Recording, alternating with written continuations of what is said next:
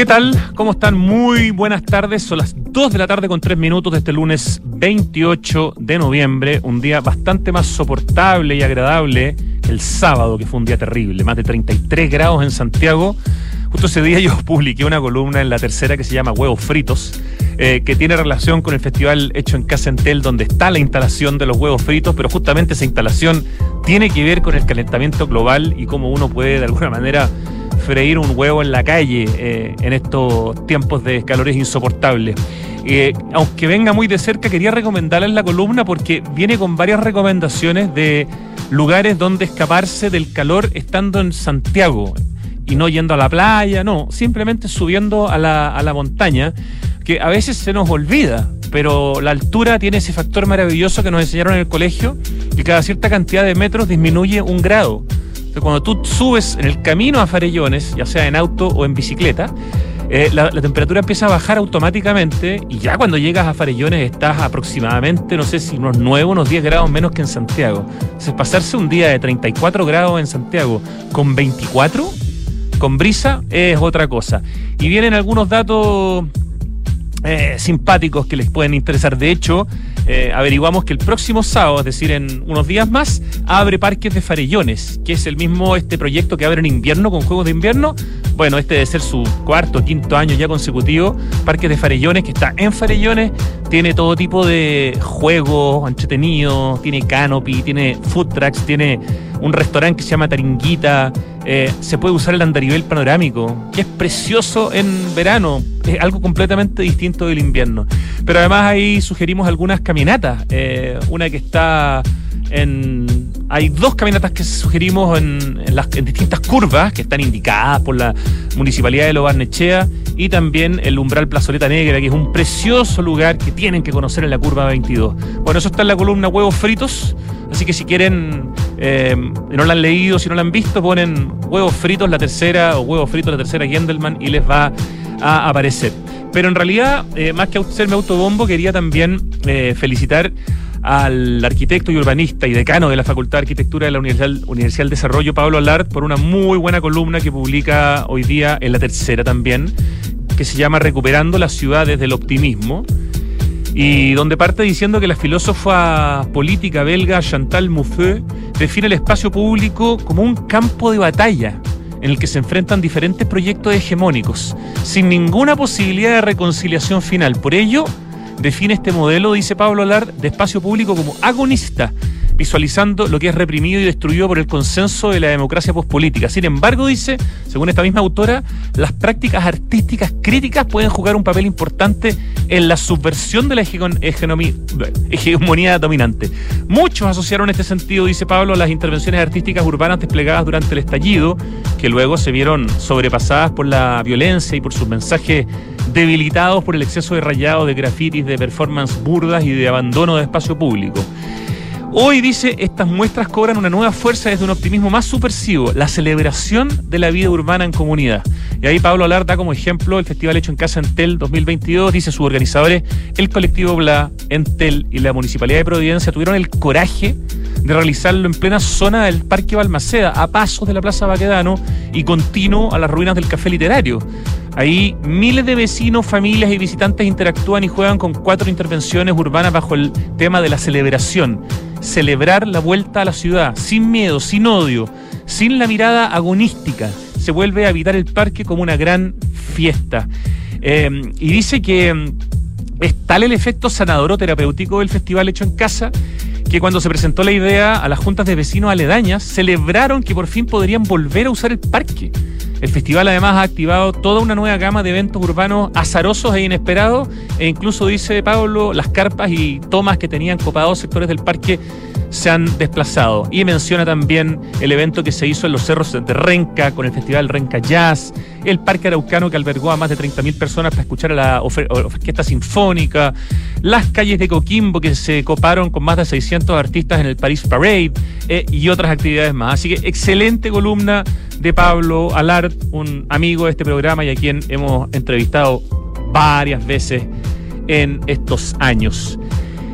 ¿Qué más les puedo contar? Bueno, que hoy día tenemos a dos invitados. Primero, vamos a conversar con el gerente general de Metro, con Felipe Bravo, porque resulta que el domingo fue un día histórico para Metro. Por primera vez las bicicletas tuvieron cabida en el metro. Queremos saber qué pasó ayer con las bicicletas, cuánta gente usó aproximadamente, cómo fue la convivencia entre los usuarios de metro con bicicleta y los sin bicicleta. Y queremos aprovechar de preguntarle, eh, por supuesto, de la línea 7 que ya comenzó también con sus excavaciones. En la segunda parte del programa vamos a conversar con Paula de Solminiach, una artista chilena que ha logrado algo bien espectacular ganó un concurso, el premio Faena a las Artes, que va a tener su primera edición en Miami, y con una obra que se llama Morning Glory. Desde mañana se va a estar exhibiendo el trabajo de Paula de Solminiach, esta artista visual, profesora también de la Escuela de Arte de la Universidad Católica de Chile y directora ejecutiva de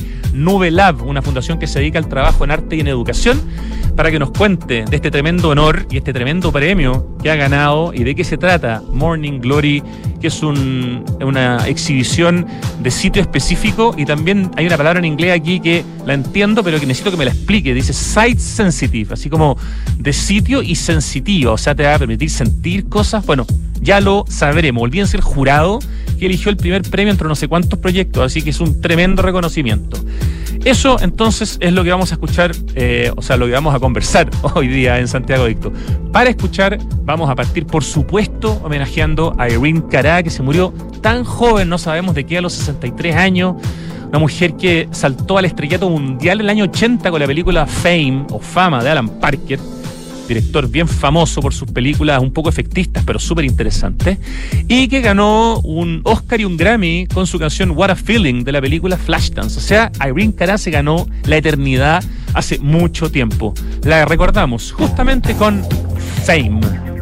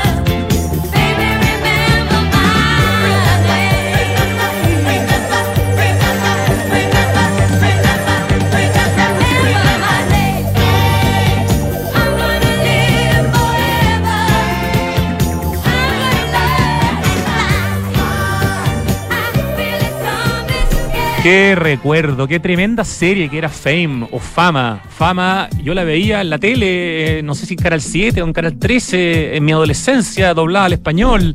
La canción de Irene Cara, la película, por supuesto. Qué tremendo recuerdo, qué joven se fue Irene Cara a los 63 años.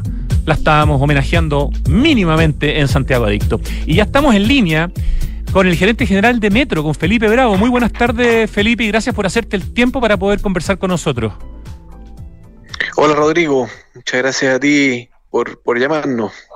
No, nos encanta hablar con Metro cada vez que tenemos la excusa. Y bueno, ayer pasó algo bien importante. Solamente déjame presentarte cortito. Tú eres ingeniero civil industrial de la Universidad Católica, convención en transporte. Estás en Metro de Santiago hace casi 15 años. Fuiste gerente de división de proyectos, gerente de operaciones y servicios, gerente de mantenimiento, subgerente de gestión de proyectos, subgerente de proyectos tecnológicos y desde agosto, hace poquitito, el gerente general de Metro. Yo creo que esa cantidad de tiempo que llevas en la empresa y haber pasado por tantos puestos es una otra de las razones por las que uno entiende la calidad que tiene Metro partiendo por su ejecutivo, o sea, conocer de lo que uno habla y estar en una gerencia general después de haber pasado por un montón de partes de Metro, Felipe. Sí, bueno, te, agradezco el, reconocimiento, la verdad, eh, llevo harto tiempo aquí en Metro y, como tú bien dices, he tenido la, suerte de haber podido participar y ser parte de los distintos equipos que tiene Metro, porque la verdad es que es una empresa muy grande, muy compleja de, de administrar, muy, muy compleja de, en su día a día, pero tremendamente linda, con un propósito espectacular como, como es el que hemos declarado abiertamente, este, acercar a las personas a vivir una mejor ciudad.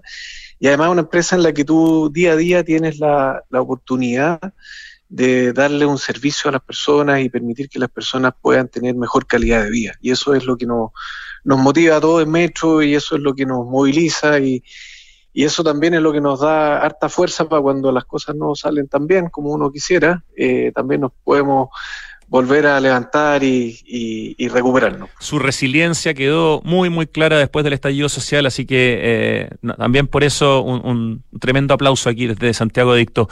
Eh, Felipe, ayer debutaron las bicicletas en el metro, por primera vez, creo, tú me aclararás, quizás alguna vez hubo algún experimento, por, pero por primera vez de manera oficial, desde ayer y todos los domingos, tú vas a poder subirte a cualquier estación de metro con tu bicicleta, eh, guardando ciertos protocolos, tratando, ¿cierto?, de usar el primer vagón, pero fue un día importante. Cuéntanos un poquito cómo fue ese día, cómo, qué, cuál es un poco el diagnóstico que ustedes tienen de ayer, ese primer día en la historia oficial de metro en que las bicicletas son bienvenidas en los vagones de metro.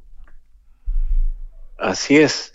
Mira, para nosotros un día realmente muy, muy significativo. Nos preparamos mucho, para poder eh, abrir la red, eh, como tú bien dices, desde ahora y hacia, y hacia adelante, ¿cierto? Todos los días domingo, toda la red, en todo el horario de explotación está abierta para que las personas eh, puedan subirse al metro con su bicicleta. Ha sido de verdad como te decía, muy, muy especial. Eh, hubo que prepararse mucho porque no es fácil eh, circular con una o, ir con una bicicleta que es un, elemento grande, tiene sus ruedas, eh, tiene algunos, algunos riesgos. al interior de las estaciones hay que subir y bajar escaleras, hay que sortear niveles, hay que poder entrar por los tornilletes, por las puertas y sobre todo, y muy importante, hay que poder convivir con eh, los demás pasajeros, porque la red originalmente no se diseñó para que uno pudiese andar con la bicicleta y por lo tanto cuando alguien ingresa con las bicicletas, que como digo son elementos grandes, se mueven y qué sé yo, puede también pasar a hallar a otra persona, puede también eh, incomodarla eh, y por lo tanto es muy importante ahí que tanto los usuarios de las bicicletas como los no usuarios, ¿cierto? las personas que habitualmente usan el metro, sigamos estas reglas básicas de, convivencia para que el viaje sea seguro y sea cómodo para todos. ¿Tienen algún tipo de, no sé, de medición cuantitativa o cualitativa de de qué cantidad de gente por primera vez se acercó, si la información llegó bien, si el debut fue exitoso en términos de cuánta gente lo usó, porque esto en la medida, con el boca a boca y en la medida que pasa el tiempo, cada vez, supongo yo, más personas van a ir integrándose los días domingos con sus bicicletas al, al metro. Ayer fue el día de partida, pero ¿cuál sería un poco la, como la sensación ambiente de cómo se vivió ayer esta experiencia? Mira, el balance fue muy positivo, muy positivo. Eh, llevamos ayer, eh, hubo casi 2.600 personas que ingresaron a lo largo del día con sus bicicletas a la red.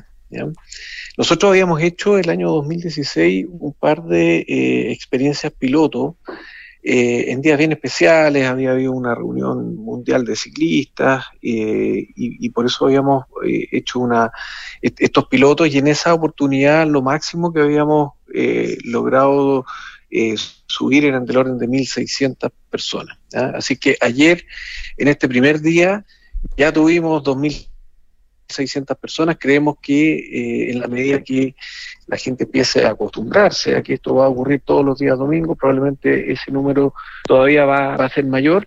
Y vimos también eh, eh, mucha, muy buena convivencia. Eso te iba a preguntar, ¿se portaron bien los ciclistas ayer?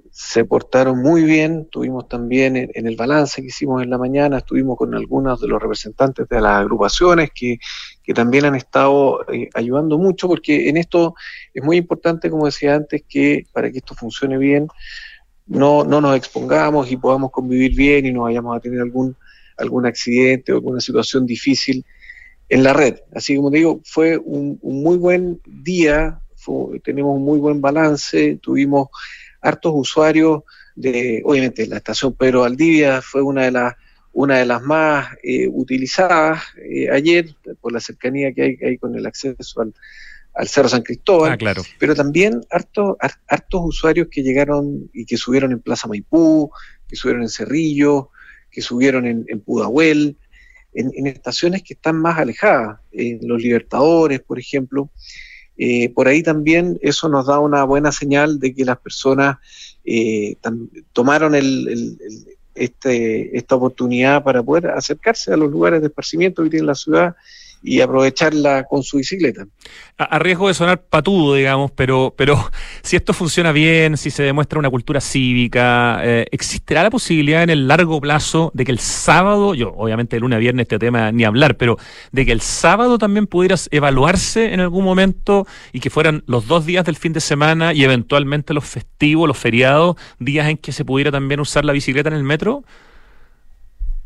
Mira, de momento hemos querido ser bien cautos con, la medida. Es una, es una medida eh, un poco compleja desde lo operacional. De hecho, si, uno pudiera ver algunas cosas de cómo van a evolucionar hacia adelante, tienen que ver con algunos horarios en donde las personas que respetaron, ¿cierto?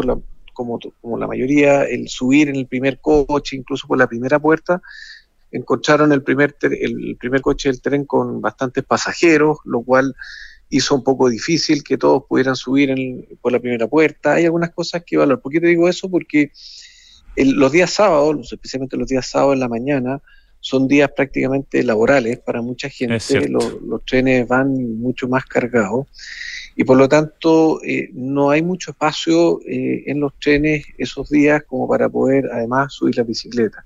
Y lo mismo pasa con los pasillos, los andenes, hay ciertos horarios, de hecho ayer también nos pasó en algunos andenes, en algunas estaciones donde había hartas personas esperando. Los días domingos eh, mucha gente viaja, viaja, con maletas, hay un poco más de bulto.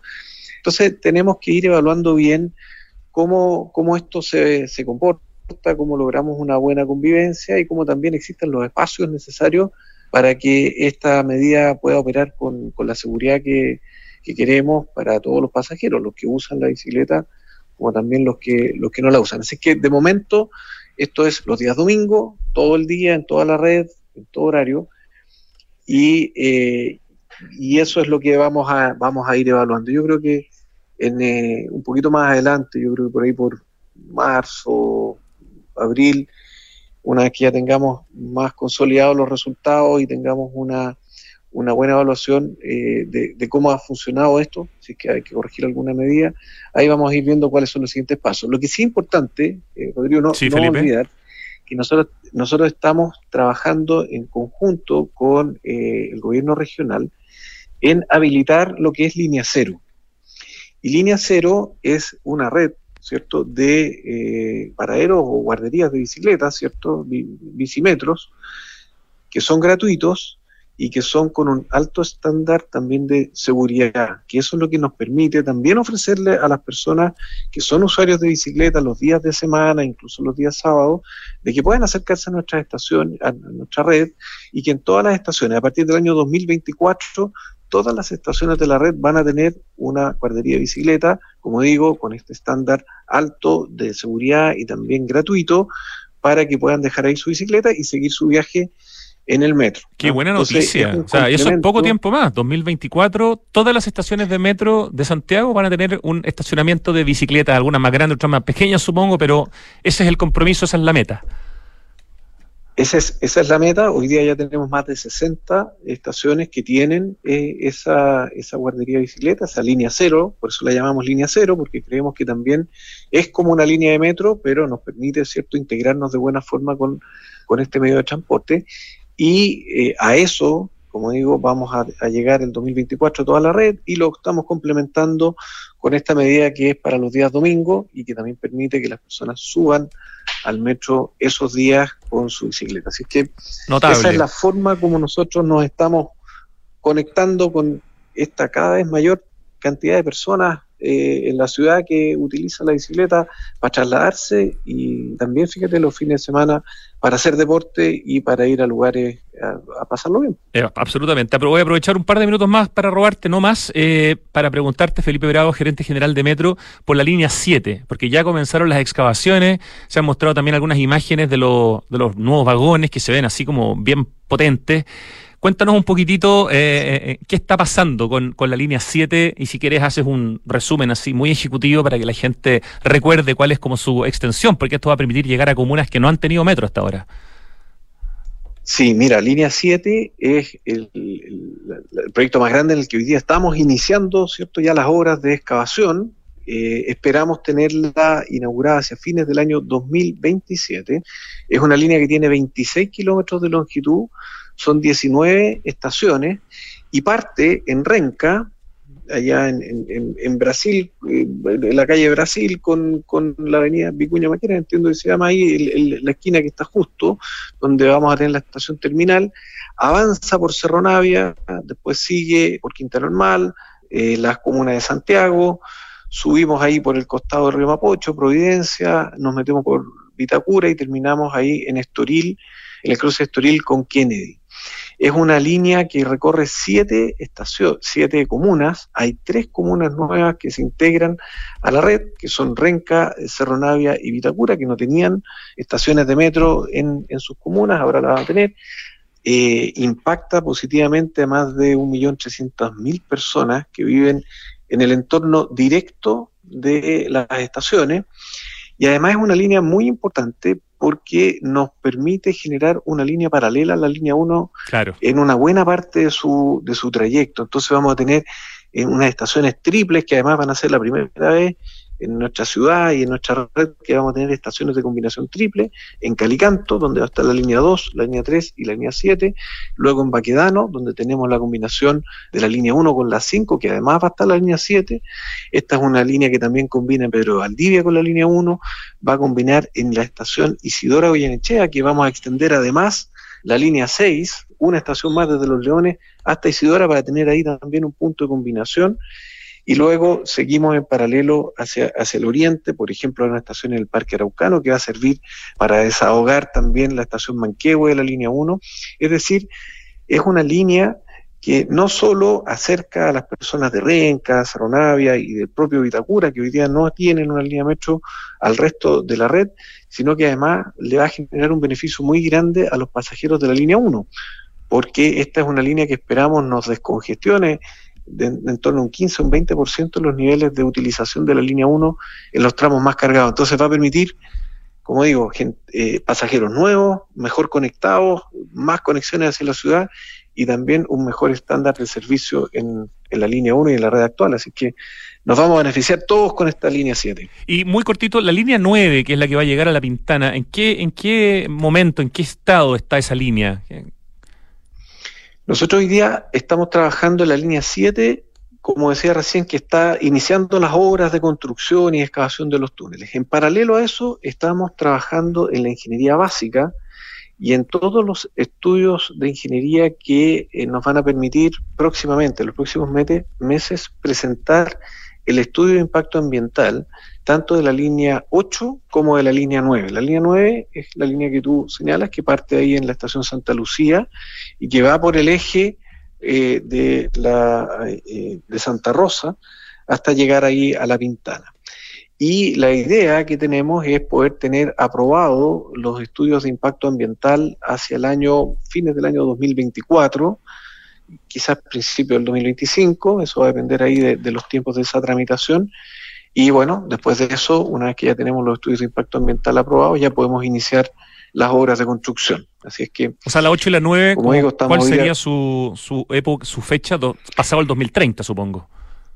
Sí, sí, es un poco pasado el 2030, eh, la, fecha de inauguración. Vamos a ver cuál exactamente es la fecha, depende mucho cómo vayan avanzando la, tramitación, pero eh, lo importante es que seguimos avanzando con esas, con esas obras. Hay una extensión de la línea 4 hacia abajo de Mena, que también está eh, en estudio para poder... eso. son más de 200.000 personas que necesitan esa movilidad urgente. Así es, así es. Bajos de Mena es una zona que está ahí muy, muy mal conectada con el resto de la ciudad y que, igual que toda la zona sur, ¿eh? la zona de la Pintana también requiere, eh, yo creo que con mucha urgencia, de que nosotros vayamos ahí pronto con una, con una línea de metro y podamos conectarlos de mucha mejor manera con la ciudad y sobre todo una cosa que quizás es un poco distinta, que es también conectar al resto de la ciudad con esa zona porque siempre hemos tenido como esta mirada medio de que toda la periferia quiere venir hacia el centro, pero creo que ha llegado el momento que empecemos a mirar la ciudad de cómo la vamos desarrollando también hacia otras zonas, hacia, en este caso, la zona sur, y, de esa manera también que el resto de la ciudad se pueda conectar con, con, esa, con, esa zona y así vayamos eh, también pensando en la ciudad del futuro. Nuestra ciudad no puede seguir desarrollándose en torno a los mismos ejes que hemos tenido hasta ahora, sino que hay que empezar a ver cómo, cómo la proyectamos hacia adelante. Creo que eso es parte de los desafíos que se nos vienen. Y no, no olvidar también, Rodrigo, que el próximo año, eh, hacia finales del próximo año, segundo semestre, vamos a estar inaugurando dos extensiones. La extensión de la línea 2, que llega ahí hasta eh, la zona de Hospital El Pino, en el límite, ya en la, estación, en la comuna de San Bernardo, y la extensión de la línea 3, que parte de los Libertadores y que va a llegar hasta la Plaza Quilicura, eh, también conectando dos zonas que están muy, muy eh, necesitadas de tener una, una, conectividad de alto estándar y que les permita ahorrar mucho tiempo de viaje, mejorar la calidad de vida y a través de un sistema de transporte público no contaminante. Absolutamente. Una última pregunta, palabra Scout, que no pregunto más.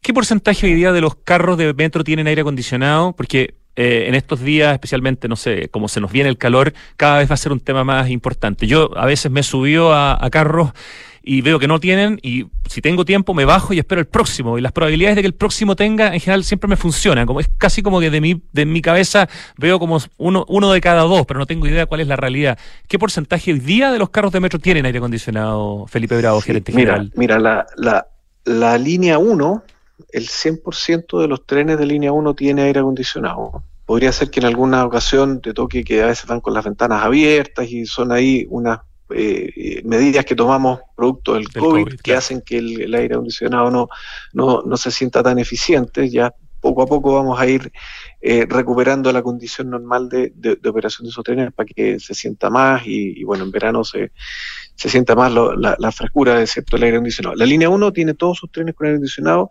la línea 3 y la línea 6 también, todos los trenes con aire acondicionado, y los últimos trenes que hoy día están circulando en la línea 2 y en la línea 5, que son estos NS16, que son los primeros trenes que se fabricaron acá en Chile, también tienen aire acondicionado. Esa es una flota de 34 trenes. Por lo tanto, te diría que aproximadamente el 50% de, la, de los trenes de la línea 2 eh, y de la línea 5 también tienen aire acondicionado. Ese, y todo lo que viene de aquí en adelante, todas estas líneas que hablábamos. Y, todos los que vienen. Las 7, la 8, la 9, todas con aire acondicionado, ¿no? todas con. Sí, la línea 7 va a tener el, mismo estándar que tiene la línea 3 y 6, que son. Tremendo estándar. Tú, lo ves, es, el estándar más, más moderno de líneas que existe en el mundo, con el mejor equipamiento y todas ellas tienen aire acondicionado. Excelente. Felipe Bravo, muchísimas gracias por esta conversación. Felicitaciones por haber abierto ayer y de aquí en adelante todos los domingos el metro para las bicicletas y esperamos de las personas que usan las bicicletas el domingo en metro justamente la conducta cívica que permita que esto se mantenga en el tiempo. Te mandamos un gran abrazo, Felipe. Muchas gracias y fuerza ahí en esa tremenda, tremenda responsabilidad que es ser gerente general de metro. Muchas gracias a ti, Rodrigo. Muchas gracias también por el apoyo y por, por la difusión que, que, le has dado también a esta medida, que yo creo que es una medida muy, muy importante y que contribuye mucho a la calidad de vida de, los, de, la, de las personas que vivimos aquí en Santiago. Absolutamente. Gracias, Felipe. Un abrazo. Gracias, un abrazo. Chao. Nos vamos al corte. Volvemos muy pronto para conversar con la artista Paula de Solminiach, que se ganó un premio bien potente y empieza su exhibición mañana, mañana en Miami. Eh, ya van a saber de qué se trata, pero de verdad es un tremendo mérito eh, y vamos a conversar con esta mujer que es muy multifacética, así que espérennos.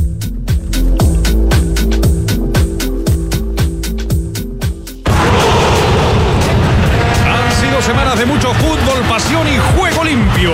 Y ya nos acercamos a la recta final, donde conoceremos a los campeones nacionales de la Copa en el 2022. Para más información ingresa a www.copaenel.cl. Copa Enel, volvemos a la cancha.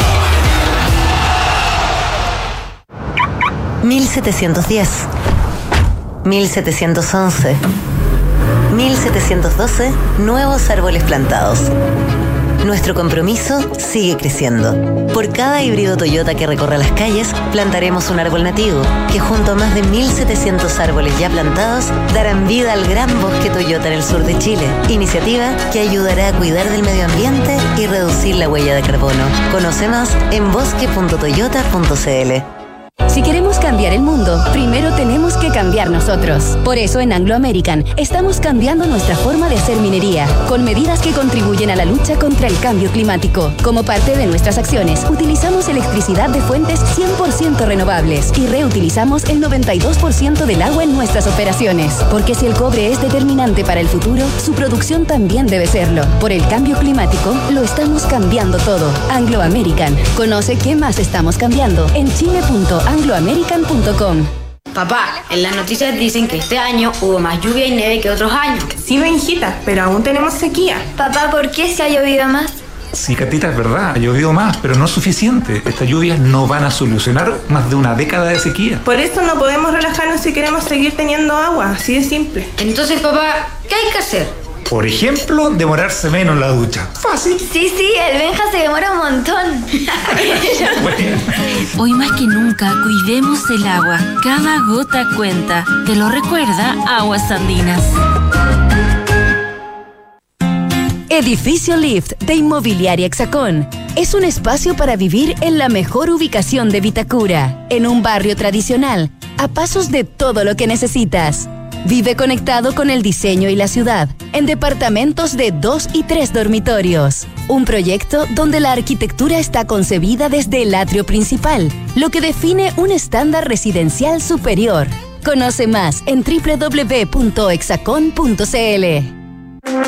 En todas, el Club Entel, en un descuento de película por noviembre, con entradas desde 2.600 pesos en Cinemark. Y para disfrutar aún más, aprovecha hasta un 40% de descuento en confitería. Descubre más en la app Entel y si no la tienes, descárgala. Entel, contigo en todas. Ya, estamos de vuelta, fue cortito, vieron, son las 2 de la tarde con 37 minutos y estamos en línea de Santiago a Miami con Paula de Solminiach, artista visual que se ganó el tremendo premio. Hola Paula. Hola Rodrigo, ¿cómo estás? Muy bien, Paula de Solminiach, artista visual, profesora asociada de la Escuela de Arte de la Universidad Católica, directora ejecutiva de Nube Lab, esta fundación que se dedica al trabajo en arte y en educación. Te ganaste el premio Faena a las Artes esta es la primera edición en Miami de este premio Faena, de este evento que ya lleva una década, que se otorga cada dos años. Tu obra se llama Morning Glory, es parte del Miami Art Week, que parece que está con todo. Cuéntanos, por favor, qué significa haber ganado este premio y de qué se trata tu obra, que entiendo se estrena mañana. Sí, pues acá estamos en Miami con todo. Esta semana la Miami Art Week es una locura, es una, una semana que, que que parte con Art Basel, que es la feria más, más importante del mundo, y en torno a la feria suceden millones de actividades muy entretenidas. Y una de las actividades relevantes es la, todas las actividades que hace el Hotel Faena, que tiene una fundación que es Fundación Faena. De Alan Faena, que es este argentino que, que, ha hecho un tema inmobiliario impresionante entre Argentina, Miami, no sé qué otras partes, ¿no? Es súper interesante, están haciendo ahora en Dubái, en Nueva York, y no sé en dónde más, pero acá tienen un distrito, se llama el Distrito Faena. Entonces tienen el hotel, tienen eh, un teatro, tienen una galería, tienen una serie de, cosas como en torno a este, a este distrito. Y eh, en lo que estamos acá es en Morning Glory, que es el, concurso ganador del Fine Art Prize, que es un reconocimiento que me da un poco de vergüenza decirlo, pero es muy importante. Oye, el jurado es súper eh, potente, o sea, cosa de ver el jurado para darle el valor que, que corresponde solamente partiendo mm. por eso al premio. Voy a solamente decir que en el jurado está Cecilia Alemani, que es la curadora de la Bienal de Venecia, la número 59, está, no sé, a ver, Alexandre Arrechea, Caroline Bourgeois, curadora en jefe de la colección Pinot, está em, José Roca, director artístico de la Bienal número 23 de Sydney. Estoy solamente nombrando algunos de los jurados, así que felicitaciones dobles, eh, Paula de Solminech. No, es, tremendo, tremendo jurado. Piensa tú que Cecilia Alemani fue la curadora de la actual Bienal de Venecia, José Roca de la actual Bienal de Sydney, Alexandra Rechea, un artista cubano tremendo que fue el que hizo el proyecto del año anterior, Sus Martínez te faltó, que también, o sea, es un jurado de primer nivel.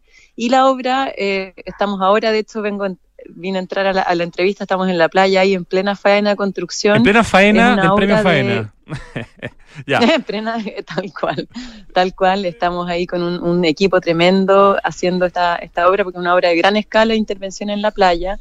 Eh, que eh, se llama Morning Glory porque está inspirado en una, en una flor, en una florcita viajera que es la Beach Morning Glory, que es de las familias de las hipomeas, eh, que la, encontré investigando cuando quise postular a este proyecto, que me pareció muy interesante porque era hacer una intervención en la playa. Yo venía haciendo varios trabajos que tenían que ver con arte, naturaleza y paisaje, por lo tanto hacer una intervención en la playa me pareció muy, muy atractivo. Había hecho algunas cosas como en torno a la playa antes, pero esto tiene casi 50 metros de largo, es una obra realmente grande.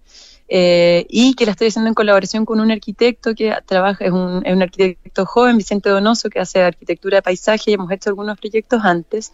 Entonces tomamos esta flor eh, y decidimos hacer primero que nada una obra que fuera completamente horizontal y eh, que jugara con las topografías de la playa. Entonces, agrandar en la escala como el acto de cavar, cuando uno juega haciendo hoyitos en la playa, pero con unos hoyos muy, muy grandes, entonces las eh, si tú lo miras de planta, hay una imagen de planta que es muy bonita, eh, entonces las hojas son espacios vacíos, unos cuencos, son excavaciones en la playa y las flores son espacios eh, convexos, son, son pequeñas lomitas que hay en la playa. Sí, espera, tenemos la imagen, la estábamos, la estábamos mostrando recién, la vamos a pedir a nuestro Lucho Cruces de streaming que la vuelva a mostrar para aprovechar yo también de verla aquí en la, en la pantalla, porque es un trabajo precioso. ¿Eso que estoy viendo ahora es un render o en algún momento se ¿Cómo puede ser que yo la esté viendo si, usted, eh, si ustedes recién la están armando? Es un, render y yo te mandé algunas imágenes del, del, proceso que se, que se inició la semana pasada. yo veo como la obra terminada, que se ve como, como claro, como esta especie de árbol en la playa. Es un render, está súper bien hecho, porque de lejos no, se nota que es un render, eh, que mezcla como los colores verdes, el morado, eh, y, y un... ¿Cuánto mide esta obra? Casi 50 metros de largo mide. Em, la, ramita entonces es un deck de madera y los espacios son una suerte como de anfiteatros. Son, son como te decía, son excavaciones para las, para las hojas. Tomamos una imagen que había, una ilustración que había de, la, de, la, de una ramita de la Meet Morning Glory con una serie de flores y de, y de hojas. Y eso fue lo que reprodujimos como estos espacios para, para estar y para recorrer la playa de una manera distinta. En el fondo, esa es como la síntesis del objetivo de, este proyecto, que es invitar a las personas a, a contactarse y a recorrer la playa de una manera distinta. Piensa tú lo distintivo que es la playa para Miami Beach, ¿no? Entonces... Resignificar la playa, como está de eh, moda la palabra. Sí, sí, y, y, lo que he hablado mucho acá con distintas personas es también entender una obra de arte independiente de su tamaño, porque esta es realmente muy grande, como un objeto, como una pieza relacional, o sea, no como una pieza terminal, eh, es algo que te permite establecer nuevas relaciones con el entorno, entre las personas. De hecho, a partir de, mañana, que es, es la inauguración, eh, hemos programado una serie de actividades eh, que, por ejemplo, al día siguiente de que se inaugura, a la hora de la salida del sol, hay una sesión de, respiración, de breathwork, eh, que en el fondo es como el acto post-inaugural que invita conceptualmente a olvidar todo lo que sabemos y a concentrarnos en lo, en lo más esencial que es respirar para poder establecer como relaciones más más sensibles y más perceptivas con la playa, ¿no? Como olvidarse de desaprender, en el fondo es la, invitación que hace la primera activación para aprender desde el tocar, desde el caminar, eh, desde el sentir, desde el interactuar, que son formas de, de, conocer que las relegamos a, veces como por el, conocimiento más intelectual, ¿no es cierto? Más lo que sabemos de memoria. Eh, y eso está muy vinculado, obviamente, con lo que hemos venido desarrollando en Nube, que son formas de aprendizaje mucho más sensibles, ¿no? El arte, el arte es la educación de los sentidos, como, como decían por ahí. Y, esta obra, Paula de em, Solminiach, en la noche también tiene su propia, eh, digamos, se, se, reinterpreta, se ve diferente. ¿Qué, ¿Qué, pasa en la noche con la obra que gana el premio Faena a las Artes en, su primera edición en Miami, Morning Glory? Tú eres la artista, eh, junto con el curador, estoy buscando el nombre del curador, eh, me lo soplaste, se me olvidó. ¿Cómo se llama? Ah, con el arquitecto. O sea, perdón, el arquitecto, el arquitecto. Exactamente. Sí, sí, sí. ¿Qué pasa en la noche con esta obra? Eh, claro, lo que pasa es que al ser una obra que es horizontal y que es topográfica en el fondo, tiene una, tú tienes una aproximación en tu escala humana que no alcanzas a ver la imagen, el dibujo, ¿no? Claro. Entonces hay otra vista que es muy, muy importante, que es la vista como por ejemplo desde el hotel o eventualmente desde el dron, que es donde tú puedes tener como la imagen de, de la obra en su, en su totalidad, porque no hay ninguna otra manera que tú puedas hacerlo si es que no te elevas. Entonces en la noche hemos diseñado eh, eh, un, recorrido que va con las luces que eh, complementan como los, colores verdes y rosas que tienen las hojas y las, y las flores. Entonces ahí hay un equipo que está trabajando en la iluminación de la pieza para que en la noche como que pueda acentuar esa vista, esa vista de planta que, es una vista que nosotros usamos mucho para diseñar, pero no, no es la, la vista común y corriente que vas a tener como desde el ojo humano. Paula, ¿te, imaginaste que era posible ganarse este, este premio por la cantidad de gente que competía, eh, por ser un evento en Miami? No sé, yo creo que uno se la tiene que creer, pero ¿te, te sorprendiste mucho cuando te dijeron que era la ganadora? mucho, mucho.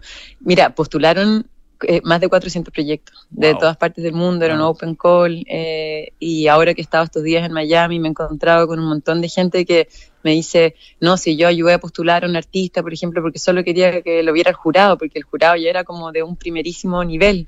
Em, entonces, no, o sea, yo, yo sinceramente también aspiraba a que el jurado viera el proyecto y en verdad a seguir dibujando eh, estas, estas intervenciones en, en, paisajes y en la playa, que era algo que ya veníamos haciendo con Vicente de unos, un concurso que me había invitado del MOP, por ejemplo, que habíamos diseñado un patio para, una escuela que también era topográfico, em, pero no, pues uno, imagínate si uno vive postulando a cosas, siempre. Entonces, yo creo que uno entrega las cosas y al mismo al tiro, cuando lo entregas ya te olvidas para no decepcionarte. Y, oye, tiene un premio bien importante. Yo sé que en Chile a la gente no le gusta hablar de plata, pero estamos hablando de 100 mil dólares el premio. ¿O leí mal? pero una parte, no, leíste súper bien. Eh, pero buena parte del, dinero se va para la ejecución de la obra. Ah, ok, ok, ok. Incluye el desarrollo de la, de la obra. Perfecto. Exacto. Sí, sí, sí. Eso significa que uno puede trabajar tranquilo haciendo la obra sin restricciones, digamos, ¿no? Sí, bueno, la vida está bien cara, pero, pero más o menos sí.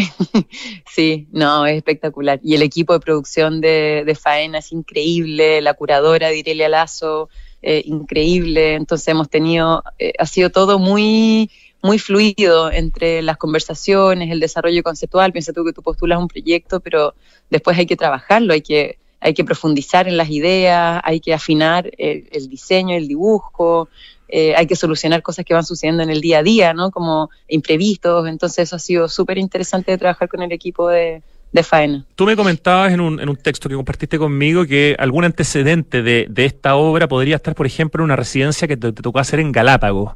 Yo encuentro que una residencia en Galápagos ya por sí es solo para preguntarte qué tal la experiencia, porque tengo la suerte de haber conocido Galápagos hace, no sé, 30 años, y es un lugar impresionante. O sea, es como estar en otro planeta, los animales hay unos animales que uno no ve en ninguna otra parte del mundo, no se asustan porque nunca el, ser humano les ha hecho daño. Es una, es una experiencia bien potente y una residencia en Galápagos debe ser muy inspiradora. ¿En qué isla era eso? Sí, estuvimos en dos, en Isabela y en Santa Cruz. Perfecto. Pero sí, pues eso de los animales es muy increíble, como que ellos son los dueños del lugar en realidad y el humano es un, es un visitante. es muy bonito cómo se invierten los roles ahí. Pero sí, pues ese proyecto, eh, bueno, ese proyecto también me invitó José Roca. José Roca es un curador colombiano con el que yo tengo una relación profesional de hace muchos años. Eh, él fue también el curador de la Bienal de Sydney, entonces es interesante cómo uno también va creciendo eh, con los curadores, vas estableciendo diálogos, conversaciones, entonces eso, eso es muy interesante mencionarlo porque el trabajo de la curaduría todavía no está tan profesionalizado Em, y, para los artistas es muy importante ir trabajando de la mano con, curadores, con curadoras. ¿Y, Entonces, una obra de, se llamaba, de sitio específico también, de site específico, lo que hiciste en Galápagos? No, no, no, no, no, porque la residencia era una invitación a, inspirarte, ¿no? A estar en un lugar totalmente fuera de tu lugar habitual, de tu lugar común y en ese momento existía un proyecto que se llamaba LARA, que era Latin America Roaming Art, entonces invitaban a seis, siete artistas por año a un lugar distinto de Latinoamérica y a mí me tocó la versión Ecuador que se hizo en Galápagos. Entonces, eh, pero lo que, pero ¿por qué es un antecedente? Porque yo en ese momento había impreso unas fotos, había hecho algo con el taller que yo sentía que había algo ahí, pero que no estaba para nada como, como solucionado. Y partí con esas fotos en la maleta, impresas, y me las llevé y me las llevé a la playa y las toqueteé, y hice unos envoltorios, y hice unas cuestiones que no sabía muy bien qué, pero fue como, como que había algo y yo lo dispuse como a la experiencia, como del tocar, del amarrar, del envolver, que son de excavar, que son las cosas que, que sigo haciendo ahora, pero en otra escala. Entonces eso de, de hacer pensar de, estar en un lugar y de pensar con el cuerpo, que es algo que, bueno, los deportistas también hacen eso, pues, ¿no? Como que están resolviendo piruetas y, no sé, chutes de la pelota, lo que sea, como en el acto, con el cuerpo. Pero en el trabajo artístico también eh, existe esa, ese valor, ¿no? Que es pensar haciendo. Entonces, por eso eh, encuentro que, porque el entorno, ¿no? La playa, el lugar, pero como que estar, estar y al mismo tiempo que tú estás, estar resolviendo algo a partir como de del experimentar y del estar probando como con, las manos, con, lo que sea. Y en esta obra, Paula de Solminiach, de 50 metros, Morning Glory, que se estrena mañana en, como parte del Miami Art Week y que ganó el premio Faena a las Artes, ¿cómo uno puede, o sea, uno puede tocar la obra, uno puede pasar por encima de ella? ¿Qué se puede y qué no se puede hacer? Todo se puede hacer. Así, ¿ah? Se puede recorrer, se puede estar, eh, de hecho te comentaba anteriormente que el día siguiente, tipo 6 de la mañana, cuando, cuando sale el sol, se va a hacer esta sesión de, respiración. Em, yo traje algunas, traje las cosas, materiales muy habituales de mi taller, traje cerámicas, traje cuerdas y, también tempranito en la mañana voy a estar usando la obra como... Ah, ya, esto es en la obra misma, no al lado de la obra, es que no me había quedado en la claro. Obra, no, no, no. Sobre la en obra. la obra misma, en la obra, dentro de la obra, eh, dentro de la obra. Yo también voy a estar haciendo algunas tipo acciones, llamémosle como acciones performáticas, pero usar la obra como taller. Después el viernes, por ejemplo, en, el atardecer vamos a hacer una jam session también como con la invitación de, eh, por ejemplo, olvidar o dejar atrás la vista como un sentido hegemónico y en el atardecer, cuando ya no tienes luz, como invitar eh, a tu cuerpo a la improvisación y a, a percibir con otro sentido. Em, se va a hacer la charla del jurado también ahí. Entonces hay una serie de... La, obra es un espacio, es la creación de un espacio distinto en la playa. Entonces eh, se tiene que usar porque si no es como construir una casa y, no habitarla, ¿no? Como que el sentido de la casa es habitarlo o, para hablar de, un, de, una forma que en mi obra es muy recurrente y muy, y muy paradójica, es como tú tener un vaso y no, y no llenarlo con agua, ¿no? O con un té, no, no tiene mucho sentido el vaso si no es para, para que ese vacío habilite como su uso, ¿no? Entonces, Por supuesto. Ese es como el objetivo de la obra. ¿Vas a estar subiendo fotos de lo que vaya pasando a tu Instagram? Perdón, sí. Sí, sí, sí, no, te decía que mañana es la inauguración, se inauguran varias cosas en simultáneo, pero Ya me contaban que hay 9.000 personas inscritas para venir al opening de acá, o sea, va a ser una... Y mañana también hay una activación muy bonita con... Se pasó. Sí, supongamos que, supongamos que llegará a la mitad. Es harto. Oye, te preguntaba si a tu Instagram... Paula de Solminiach, ¿vas a estar subiendo imágenes de lo que vaya pasando para poder estar al tanto?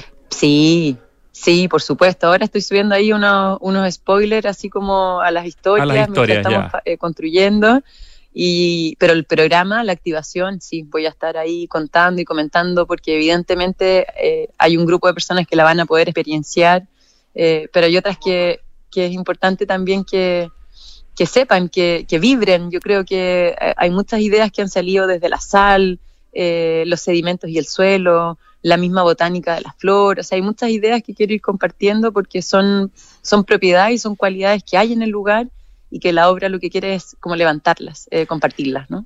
Oye, Paula, y con, en Casa Herrero Cuchillo de Palo, porque eh, junto al arquitecto Guillermo Evia Hijo, destacadísimo, incluso con asesoría de un escultor como Cristian Salinero, de una arquitecta como Antonia Alemán, ustedes desarrollaron unos juegos en, en la plaza eh, de la Veracruz, que está ahí en la calle Las Tarras, frente a la iglesia de la Veracruz, esa plaza que está como encerradita, que, que tiene como candado, que se abre para los vecinos, qué sé yo.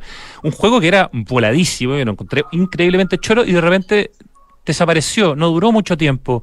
Eh, como no, no, no, parece que te aprecian más en, en Miami que en Santiago, digamos, ¿no? ¿Qué, nos puedes contar de esa fugaz presencia de, de ese proyecto? ¿Cómo se llamaba? se llamó Nube Plaza. Era, Nosotros en, en Nube eh, trabajamos en programas de arte educación, pero arte educación como de una manera bien expandida, ¿no? entendiendo la educación como algo de toda la vida y que ocurre en todas partes, y, el arte ojalá como algo que también pueda estar en todas partes, no solamente como en las galerías y en los museos. Y eh, eso fue, pucha, fue un proceso que dijimos, ¡ay, qué lindo! Porque habían ciertas cosas que hacíamos en escala muy que te caben en las manos, en los talleres con los niños. dijimos, sería increíble hacer algo como en otra escala, como en, ah, escala arte público. O sea, ah, bueno, y ahí nació el proyecto Nueve Plaza. Y fue un proyecto de codiseño que nos tomó bastante tiempo porque trabajamos eh, con el MAVI, eh, hicimos talleres de codiseño con las familias de, del barrio, entonces a los niños los invitábamos, por ejemplo, a diseñar eh, sus juegos favoritos para sus muñecos, entonces iban con muñecos y diseñaban con eh, sus su juegos, de ahí tomamos los diseños de los niños y los pasamos a otro taller con artistas jóvenes que se llamaba el taller del genio loco, entonces los artistas jóvenes diseñaban a partir de las ideas de los niños como prototipos, de esos prototipos llegamos a, tres ideas, todo esto como con el acompañamiento continuo de la Antonia Lehmann, de Cristian Salinero y trabajando en, colaboración con Guillermo Evia. Eh, de esos tres llegamos a uno, eh, trabajamos con la municipalidad, con las juntas de vecinos, con la junta de vecinos ahí número uno. Fue todo un proceso muy orgánico y, muy lindo. La obra se, se instaló eh, bueno, igual convengamos que entre medio hubo estallido social, hubo pandemia, o sea, hubo una serie de circunstancias bien... Eh, en una calle particularmente complicada, por supuesto. Claro, y que todavía no logra como como la renovación, pues entonces eh, la idea del alcalde de ese momento era instalarla y que fuera como un pivote inicial, pero se instaló y todavía la plaza seguía cerrada porque estaba pandemia. Y ahí yo no sé qué sucedió, porque también hubo cambio de alcalde, em, eh, pero nos dijeron que habían habido algunos conflictos con, no, no, no sé, mira, realmente no, no supimos, pero la obra hubo que sacarla. Pero, pero, pero, como somos eternamente positivos, la vamos a instalar ahora como en, en, el espacio exterior de nuestro, de nuestro taller que está ahí en el Parque Alberto Hurtado, en el ex intercomunal de la Reina. Así que eh, va a tener va a tener la vida que corresponde esa escultura interactiva, eh, porque era un proyecto muy hermoso, porque era un era como un resorte, como ese juego de los resortes de los niños que venden en el organillero, tal cual. Ah, ya, y va a estar en el Parque Alberto Hurtado y se va, se va, a poder usar, se va a poder jugar con ella, va a ser pública, digamos. O va a estar dentro del taller. Sí, no, no, no, la queremos poner por el perímetro exterior del taller. Ahí, ahí estamos viendo que, cómo instalarla de la mejor forma posible, pero, pero sí, la idea es potenciar ese taller como un taller de arte. Imagínate en qué lugar en Chile hay un taller de arte en medio de, y está el Parque Alberto Hurtado es la segunda área verde más grande de Santiago, después del Metropolitano. Es un parque hermoso, entonces potenciar ese espacio de arte para que todas las familias puedan estar ahí, interactuar, o sea, que realmente como que se vea, ¿no? Como que se luzca. Qué buena, qué buena noticia entonces, Paula de Solviniach. Puras buenas noticias, especialmente, y te felicitamos nuevamente por haberte ganado el premio Faena a las Artes, este premio que ya lleva 10 años, eh, y esto permite que por primera vez, además, el premio Faena se haga en Miami, tu obra se inaugura mañana, se llama Morning Glory, está como parte del Miami Art Week, todo pasando en Miami en términos culturales, y que vaya mucha gente y que sea un exitazo, de verdad, felicitaciones, tremendo, tremendo logro.